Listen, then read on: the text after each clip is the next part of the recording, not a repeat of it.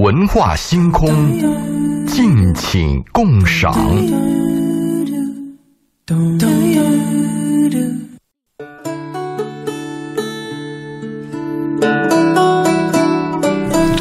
好，周老爷，这个我们还没打招呼呢，您的事儿先出来了。啊，这个 对，周嗓子都嗯，周五的晚上啊，每周五晚上周老爷都会出现。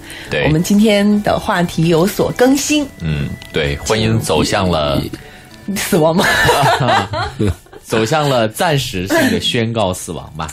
是这样的，因为我们在前面讲了那么多关于婚姻为什么那么难，当然啊、我们包括周老爷非常极力的劝说大家，就算再难，也应该要争取对走下去，再难也应该把婚姻坚持下去，因为你不坚持，你不试一试，你真的有可能就错失了一段。轻易不要放弃。是，但是呢，问题就在于有些时候我们还真是有可能你觉得没法坚持了，也有可能你觉得他不需要了。有时候不是你想坚持，对方就是坚决要。哎，嗯没错，所以我们今天进入离婚状态，离婚话题啊，不是离婚状态，就是来说一说关于离婚为什么这么难，真是不容易，人生真难。啊，谈个，恋爱那么难，结个婚那么难，好吧，好不容易发现对方不合适了，要离吧，他也很难啊。你看你谈的这么轻松，显然你过得很好。啊，我们第一趴谈的是，呃，就是结呃结婚为什么这么难？因为很多人结婚有问题，结婚面临各种困难，所以我们第二趴谈的是婚姻为什么这么难？就是在婚姻的进程当中，我们会碰到各种各样意想不到的问题。呃，现在我们这一趴呢，开始呢，想跟听众朋友们谈一谈，就是离婚的问题了。嗯，呃，你别以为你现在过得好啊，离婚只要你结婚，都会面临离婚的问题。每个人在结婚的时候呢，过去我们认为只要一牵手、一办婚礼，就会幸福终身。但现在我每次参加婚礼的时候，我心里边就咯噔一下，能走多远？我的心里真是这样子咯噔一下。呃，他做过一个调查，数据调查，一九七九年离婚率是百分之四，注意啊，百分之四，它意味着什么呢？意味着它的成功率是接近百分之百。当时的结婚呢，成本也很低，两个月的工资发发大件嘛，缝纫机、单车和什么来着？啊，那那对也有三大件还是几大件到后来，但是它的成本还是低的。很多人是两张床并到一起，亲戚朋友送一点锅碗瓢盆就结了这个婚，而且这个低成本的婚姻呢，能维持几十年。嗯，但是现在呢，你们会发现它变了，两代人两家人举债，可能要买房子，要买车，还要借贷，那有时候婚姻才不到两年三年，这个成本就全部就垮了，就赔进去了。也就是说，有人现在这样说：说我们现在呢，就等于租了个临时的老婆，女人就说我临时租了个家，就付出这么大的代价。呃，有统计，二零幺三年，注意啊，二零幺三年，北上广前的那是对，我是先说五年前的，现在先不说，现在更可怕。北上广城市的离婚率是三十到三十九，二三线城市的离婚率是百分之二十到百分之三十。注意，在这个统计数据里，八零后的离婚率高达百分之五十七。嗯，现在到了二零幺八年，老年人离婚也步入到这个行列来了，就老人离婚现在也非常的疯狂。还是八零后吧？我觉得八零后都快进入老年状态了 那那那那五零后、七零后就更惨了。啊！您说的还是五零后、六零后呀？不不不，我说的就是八零后的离婚率是最高的，在二零幺三年统计，它就是百分之五十七了。那现在我们大部分统计的是一婚的离婚率应该在百分之四十到百分之六十，二婚的离婚率大概在百分之五十到百分之七十，也就是说二婚的离婚率更高。就反正我第一次也离了，体验过了，怕啥？离就离。而且第二次呢，他的婚姻时间更短。在离婚的这个过程当中呢，我们要聊一聊，因为每个人，你现在过得很好，不等于你不会碰到这样的事儿。嗯啊，如果你现在过得好的人呢，也体验一下吧。有的时候在吵架争吵的时候，也会提到离婚，而且有些女人，她就拿离婚做要挟，或者有些男人也会谈到离婚的问题。嗯，离婚吗，哎，我想问一下，我们的离婚率真的有这么高吗？这就意味着两对家庭就有一对家庭是离婚的。对，八零后，现在吗？现在现在差不多也是这个数字比较高。呃，你可以，我去年的春节去了一趟嗯民政局，当时呢当天啊，当天的情况是离婚率远高于结婚率。嗯，比如说你当天结婚的可能有一百个，他这离婚率可能有一百一十个。嗯他那个民政局还比较人性化，每个离婚的人你去的时候呢，他就出来一个中年人，一看你是办离婚的呢，他就会主动的告诉你，哎，年轻人，咱们能不能聊聊啊？也许聊一聊会改变你们的现状啊。其实他这个做法很好，他在拯救。呃，因为我们也发现，他离婚的人有三分之一的人啊，应该是后悔的。冲动性离婚，真的后悔的，他是误解的，他里边有误解的。那么有三分之一的人可能是模棱两可吧，有一方是觉得应该离，有一方觉得还是应该坚守一下。真正离婚感到很高兴的，感到正中下怀的，要么就是单方面，双方都觉得离婚正中下怀，我偷着乐的很少。所以他那个民政局这样的做法比较人性化，我倒比较支持。在两三年前的时候，我们也出台了一些，嗯、要什么要延迟办号，啊，有各种拯救的方法。对啊，还有一个观察期什么的。对，这个做法我非常支持，因为人有时候是冲动型的嘛，那个情感一上来，爱是没有边际的嘛，情感一上来，恨也是没有边际的嘛，它就会出现一些我们做完了以后感到后悔的事儿。你说我们想一想，有有多少情感的事儿，我们试过之后再回忆当初，认为它是百分之百的，就如我所愿呢？我们多多少少都觉得有一些，嗯，是不是应该那样更好一些？嗯呃，你像这个，如果再往上个世纪走的话，你要离婚的话，那很难的。街道大街道的那个大妈要给你做工作，单位要开证明，一系列的手段阻挠你，你自己也有压力，社会也有压力，社会环境和舆论对你也有监监督嘛。离婚是可耻的一件事情嘛，就非常丢人的一件事情嘛。现在是很正常了，你这个十几年前我们问候就有什么跳了没有，发了没有，离了没有。跳就问跳槽了没有吗？发就问发财了没有吗？离就问离婚了没有了吗？已经习以为常了嘛，人脸皮已经厚了嘛，也可以互相理解了。你离我离，大家都离，这个全世界就太平了，是吧？单亲妈妈现在也有很大的队伍，就是我的孩子单亲，你也单亲，单亲咋了？单亲我愿意，这种这种口号现在越来越多嘛。嗯。但是在离婚的调查当中，我们发现啊，其实两个人离婚，你你不管他吵得再厉害。你你不管他当时有多么愤恨对方，每个人在结婚的时候，大部分人还是希望一见钟情，白头到老。即使没有一见钟情，但是下了决心结婚的人，多数人还是希望能过下去的。到离婚的时候，你去做再再做一个调查，真正让你难以取舍的、难忘的，还是那个情。这个人呢？人是一个有感情的动物，你每个人，你养一只猫，养一只狗，你就看这个猫长大，看着这个狗变大，你就会产生感情。何止一个人呢？对吧？你毕竟爱过对方，你毕竟抚摸过对方，拥抱过对方，和对方同居过，有过那种决心跟对方过一辈子那种决心，你终于谈到离婚了，哎呦，那个心里是很痛的。而且这个离婚还不是一次谈就能离婚。从我们的经验来看，是第一次谈，嗯，不干了，我要离了。过了几天，过了几天想想，哎呀，不行，又回去了。然后再谈，有一天又离婚，终于有一天离了。他会反复很多好几次。一般在剧烈争吵的时候，这种离婚比较少。最后真正离婚的时候啊，有一方一定是老谋深算。就跟我们结婚的时候，他一定也是老谋深算的。结婚那那一刹那，他不是爱情，不是一冲动就说我爱你一万年，不是的。结婚一定是经过盘算的，要做调查的。对方挣多少钱，家里有没房，家里有没有遗传病，啊，我跟他会有多大的利弊，我身边还有没有比他合适的人？婚姻就是这么个关系嘛。好，我们今天跟周老爷进入一个新的话题，关于离婚为什么这么难哈？也欢迎收音机前的听众朋友，呃，和我们在节目当中来进行交流互动。对，第一种方式呢，您可以在我们的整个节目时间段拨打我们的直播间电话八八三幺零八九八八八三幺零八九八。如果您有这个个人感情和个人婚姻方面的一些问题和困扰，欢迎您通过我们的热线八八三幺零八九八来进行直接的咨询。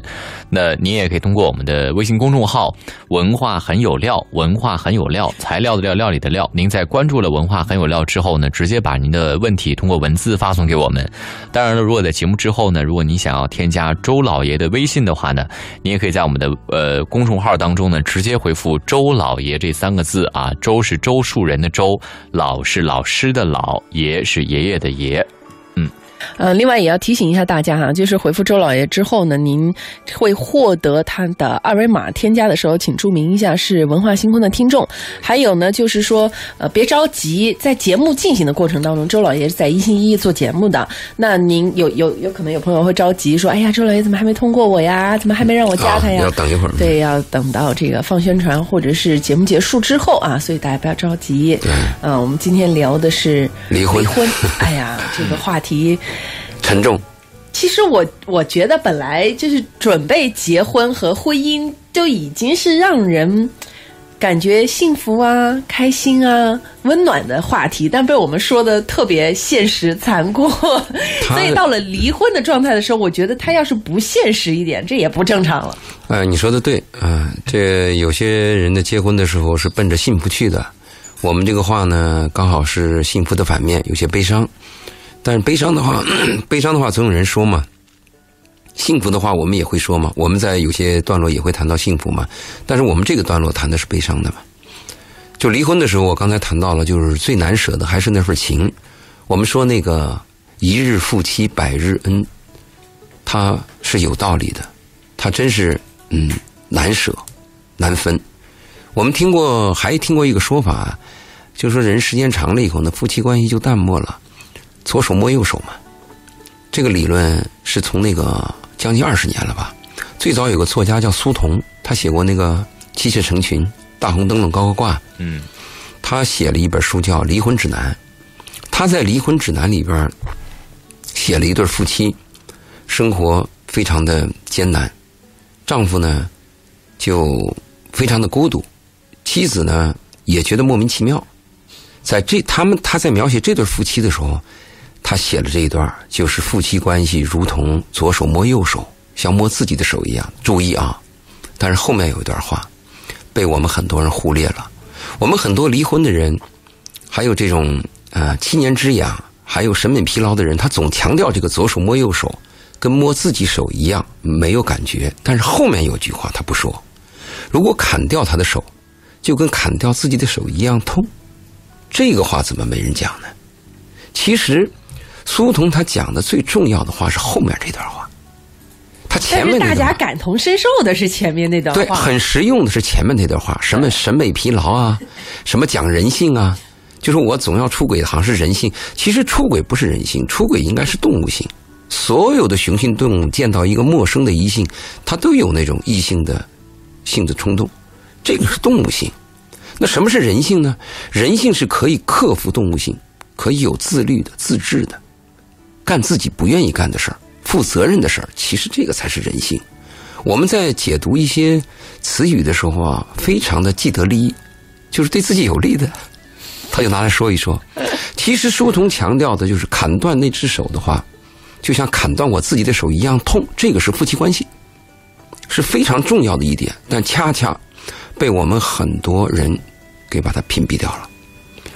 因为夫妻啊，我们还听过一句话，就是百年修的同船渡，渡，千年修的共枕眠。嗯，它这里边有个故事讲的，真是这个样子。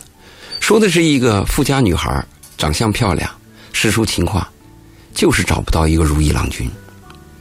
在一次灯会上，眼前擦肩而过了一个俊男，嗯，一个书生，他就爱得如痴如狂，但是就是一闪而过。从那一闪而过之后，他回来就是夜不能寐嘛，天天想嘛。最后他去找佛，他说我要想见他一面，我一定要见他一面。佛说你愿意吗？你有这个决心吗？如果你要见他一面，你要修行五百年。嗯在佛前求了五百年。对，唱，预备开始。他有这个决心，那就佛就把他变成了一个石头，最后这个石头呢就被工匠做成了一个扶手，放在一尊桥上。那么在第四百九十九年的最后一天，那个男人从这个桥上而过，他看到了，他又去见佛，他不满意，他说：“我守了五百年，我只见了他一面，为什么我不能触摸他一下呢？”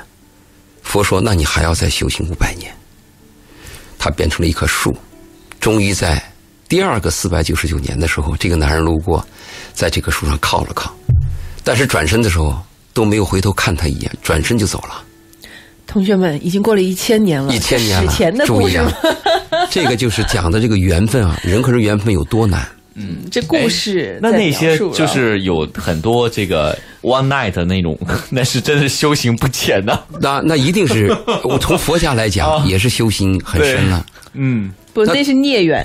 第二个，我觉得更像孽缘。第二个五百年结束以后，佛就来问他：“你还有什么要求吗？”他说：“我没有了。”佛说：“如果你还想做他的妻子的话，你还要再修行。”他说：“打住吧，我不想做他的妻子了。他的妻子一定跟他过得很好。我呢，就到此为止。我见到他了，我触摸到他了，我满意了。”这是女人说的话。接着佛就松了一口气。佛说。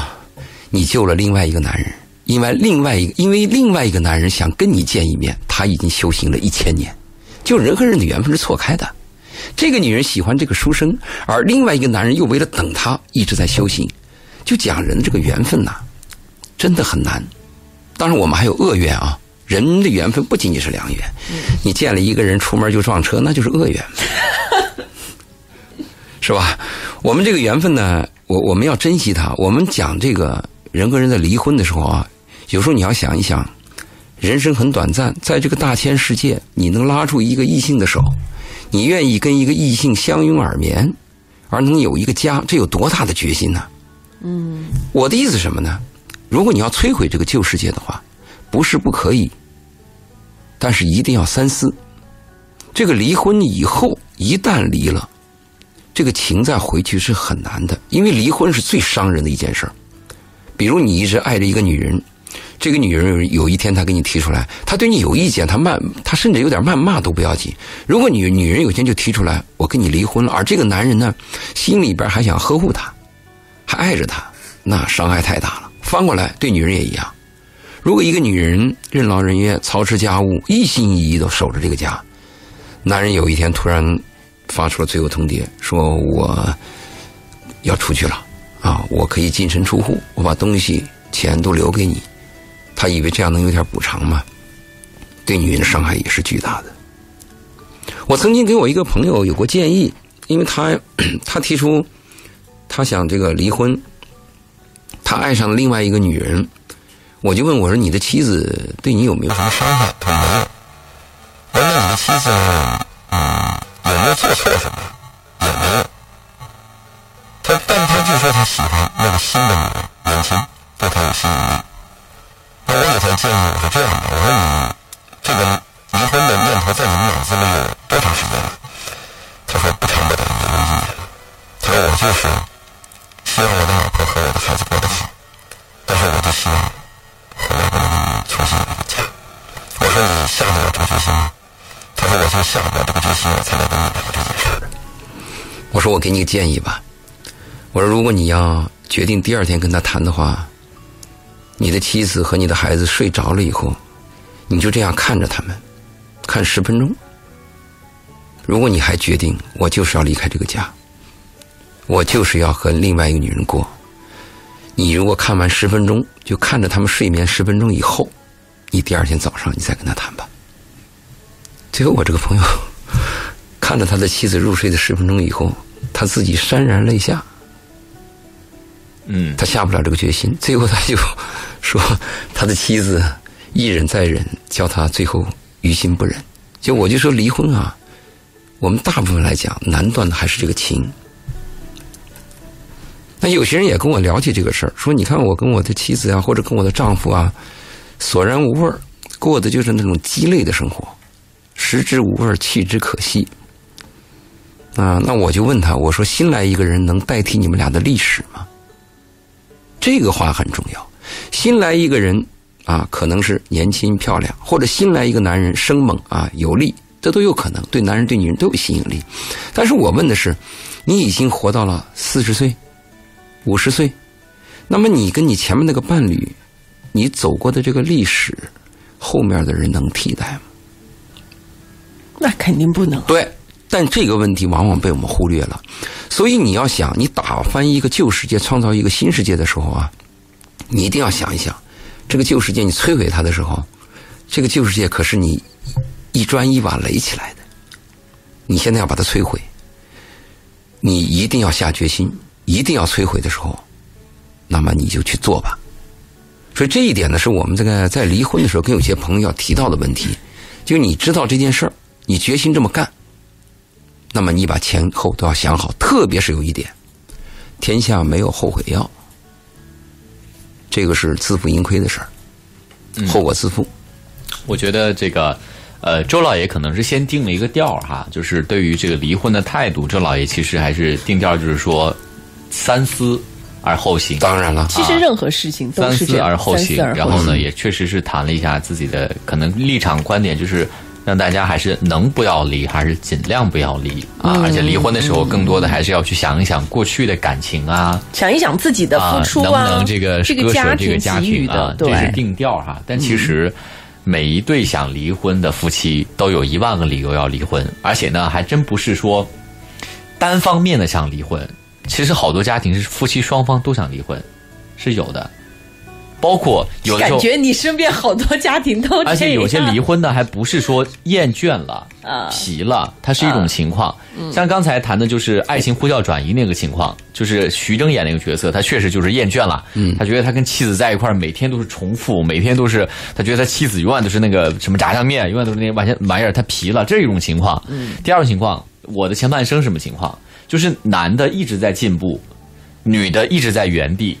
而且这个女的呢，就是越来越来越来越不懂得体贴丈夫，然后呢，这个时候又趁虚而入，第三个人进来了，双方之间的啊，距离越来越远，而且就是双方呃，可能女方还意识不到，她这个在家庭她的角色已经不不太准确了，没有做好一个妻子的角色。成怨妇了。啊，这个时候呢，这个又来了一个第三个人，对吧？又体贴又爱她，那男方确实感觉到了巨大的差异。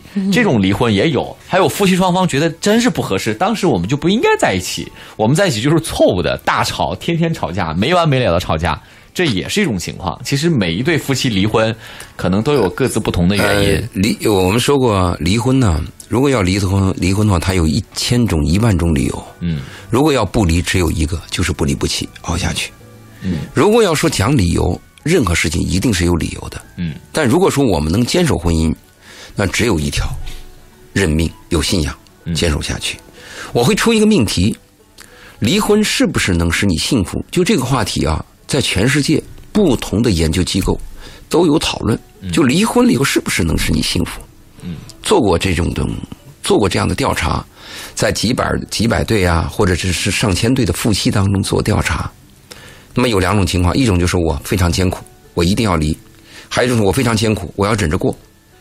有三分之二的夫妻就忍着过的夫妻，经过五年之后的调查，更幸福是吧？对你发现有这个，但是你要知道，人都是这样子的。我宁愿，我宁愿选择就是以后会后悔，但我一定要做这件事情，你知道吗？就是人不可能一下子说五年之后我更幸福，不，我当下就只想离婚，哪怕我知道也许我会后悔，但我仍然想离婚。当然了，这是可能比较极端的想法哈。不，这是比较常见的想法。啊、对，就是就是当下他是情绪在控制自己，意气用事在控制自己，因为那一刻他的情绪应该是无比的烦躁，嗯、他会觉得我想。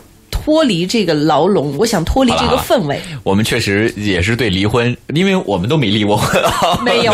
但是但是能理解这中间的情绪，就是呃，对，就是对就设身处地的想一想哈。没错，因为我我特别相信周老爷讲的那个，包括之前我们讲婚姻为什么那么难的时候，嗯、其实讲到过一个细节，就是任何一对最终执手到老的夫妻，中间也有不下两百次想要离婚的这个念头。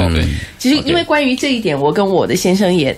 坦诚不公的谈过，我真的有问过他说：“你跟我过了这么长的时间，你有没有想过，跟我离婚？婚，有啊，我他告诉过我，真的是有。一次，呃，对，而且他明确的跟我讲是在什么样的情况下，为什么他会有这样的想法，然后他当时是什么样的状态，为什么他又把他压下来了，他把前因后果都讲给我听。其实我当时觉得，哎，我真是运气特别好，因为第一他没有隐瞒，第二他的剖析让我更清楚的知道我和他之间的状态，如果有问题，可能会出现在哪个方面，我们把但是时很难。时间，因为有朋友已经打进电话进来了，我们把时间给到这位朋友哈。好，啊，岳先生你好，喂，岳先生你在吗？你好，哎，周老爷在现场，你有什么可以和周老爷直接交流？嗯，周老爷你好，你好我经经常听我听你你们的节目，差不多有十年的时间了，包括之前周玲搞那个维那个那个朋友夜话，啊，对，老听众、老朋友，对，呃，是这样子的，我说一下那个现在就是，哎，就是啊那个九月份，我之前嗯、呃、找找女朋友一直都找不到，一个都没有，就是九月份一下子来了三个，对，一般是这样，要不然就不来，青黄不接，要来就来好几个，叫你接应不暇。啊，对对对，但是他们对我也很好，我对他们也有好感。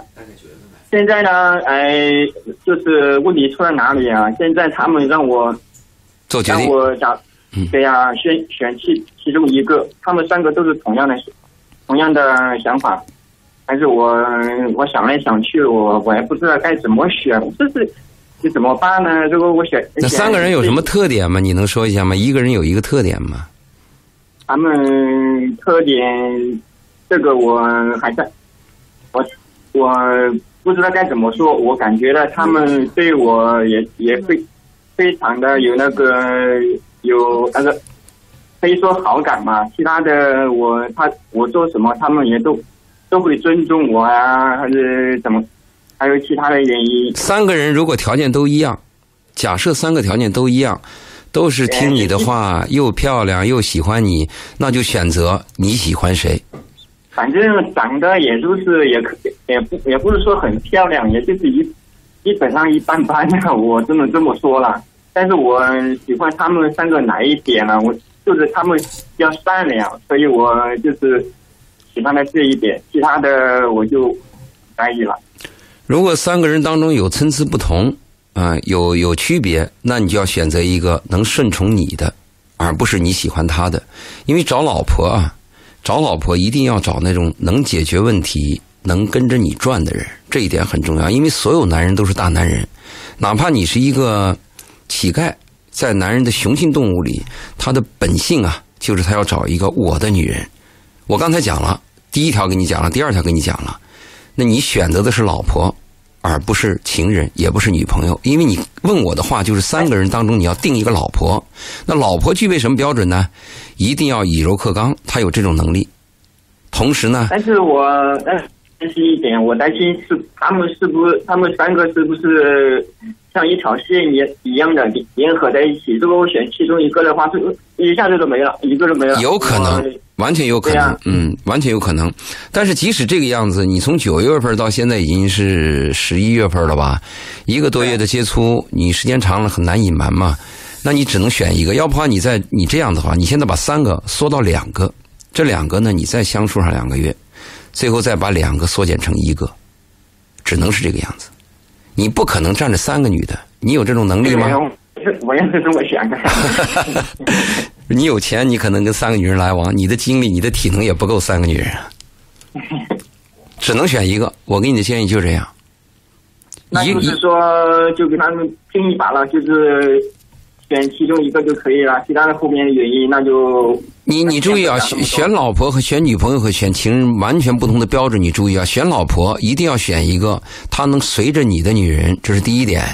第二点呢，这个女人一定要能撅着屁股擦地板过苦日子，这当老婆的料。第三点呢，她能化解问题和解决问题。化解问题、解决问题是女人在家庭当中非常重要的一个环节，因为人和人在一起就会有矛盾。你注意这个问题，我当时也跟他们说了，我说你们愿意跟我在一起可以，但是我没钱，你们好家伙这个苦吗？他们三三个人我愿意，三个人都知道，彼此都知道了是吧？他们三个彼此知道吗？就是你有三个女人。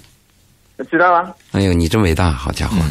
好，你们马马。上到那个什么叫什么？双双十一，双十一了，你双十一。不是来啊。晒 晒幸福了？对，岳先生，我严重怀疑你的动机。好，那个这个问题其实也无解了，你已经跟他说了这个已经跟他说看能不能听懂啊对从三变二再变一吧啊，我们这个也要先进广告了啊。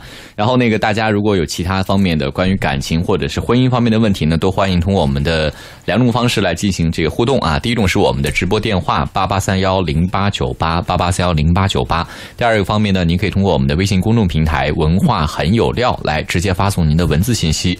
然后，如果在节目之后您需要添加周老爷的微信的话呢，您可以在我们的文呃公众号“文化很有料”当中呢回复“周老爷”这三个字啊，周树人的周，老师的老和爷爷的爷。幸福是什么？幸福是恋。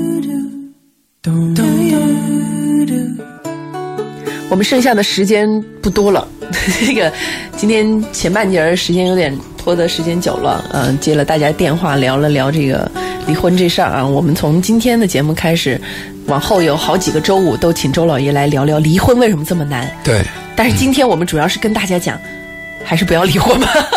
能坚守，当然我们是坚守啊。对对，嗯，因为我们我们有一个理论，我们有些人会认为我这个婚姻有问题，我就把它离了，好像我就解决了问题。但结果你会发现，离婚以后问题更多，而且那些做过实验调查、做过科学研究的人发现，就离了婚的人，有百分之八十以上的人，他们还觉得后悔，而且他们会发现，那些不离婚的人，就是坚守不离婚，虽然过得很艰难的人，经过几年以后，他们有百分之八十的人会过得好，而且没有一个理论能够证明离婚肯定比不离婚好。就咱们都过得难受，咱们假设前提都过得难受，但是你离了婚，未必比我这种过着难受的婚姻要好。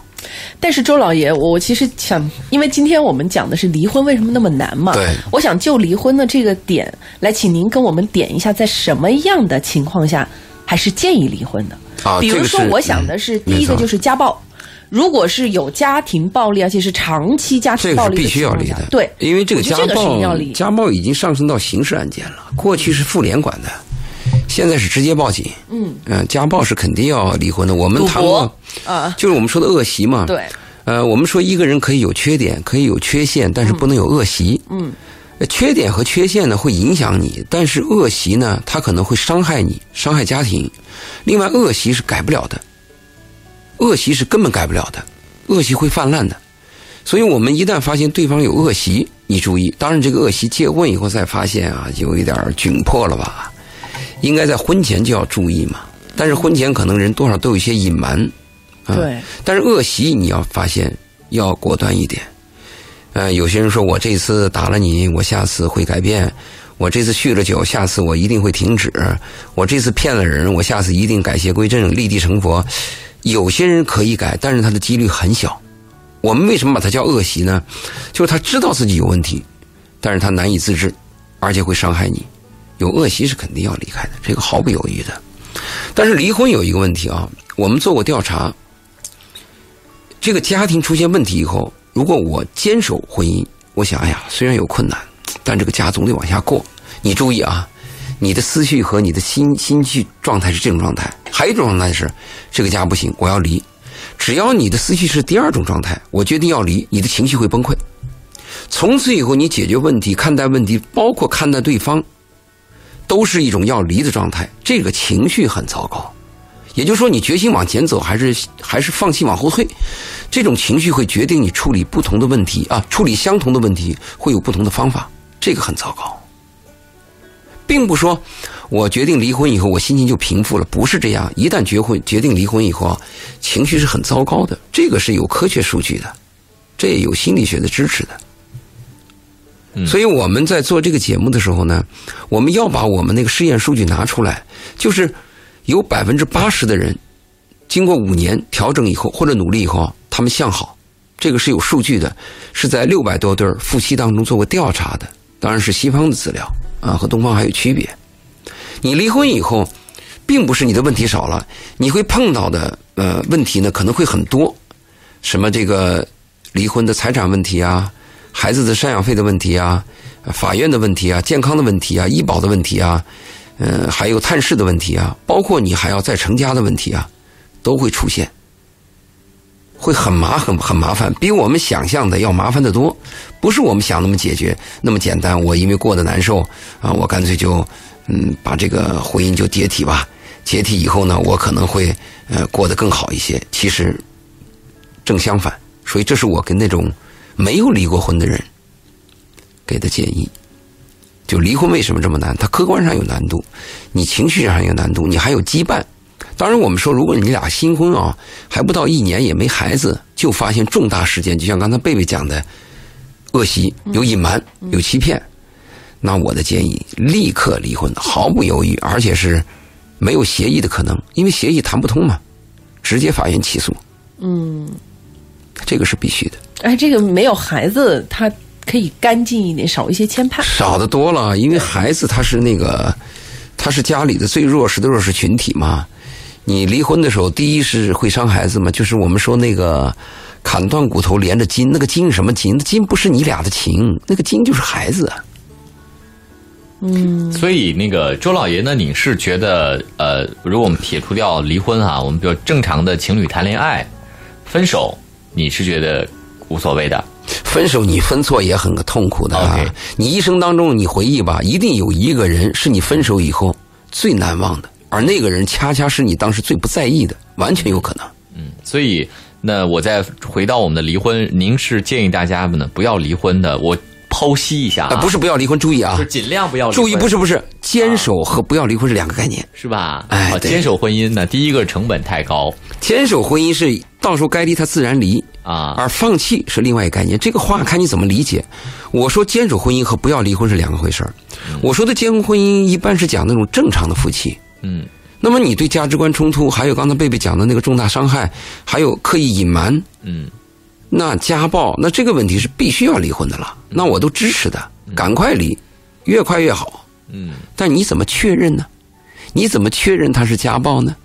也许这个男人心里边对你是唯一，他就他就没有没有个出处，他的感情没有出处，动手就是他的家暴。他的性也没有出处，他的所有的没，他把全部的希望和情感都寄托在你一个女人身上，他有时候他的表现形式就非常极端。那不行，那这个极端也会对女人造成明白明白明白明白是有这个问题，对，但是这个极端的男人，有时候你再翻过来仔细进入他的世界以后啊，你会无限的同情他，真的会无限同情他。最近有部电影叫《监护风云》，我建议大家去看看。你看看那里边那个男人，我就深深的同情他。嗯可怜之人必有可恨之处。哎，你说的也对，好，时间关系呢，我们必须要结束今天的节目了啊！如果在节目之后您需要联系到周老爷的话呢，可以在我们的微信当中搜索“文化很有料”这个公众号，然后呢回复“周老爷”这三个字，就会弹出他的微信了。嗯，下周五再见。新闻快报由中。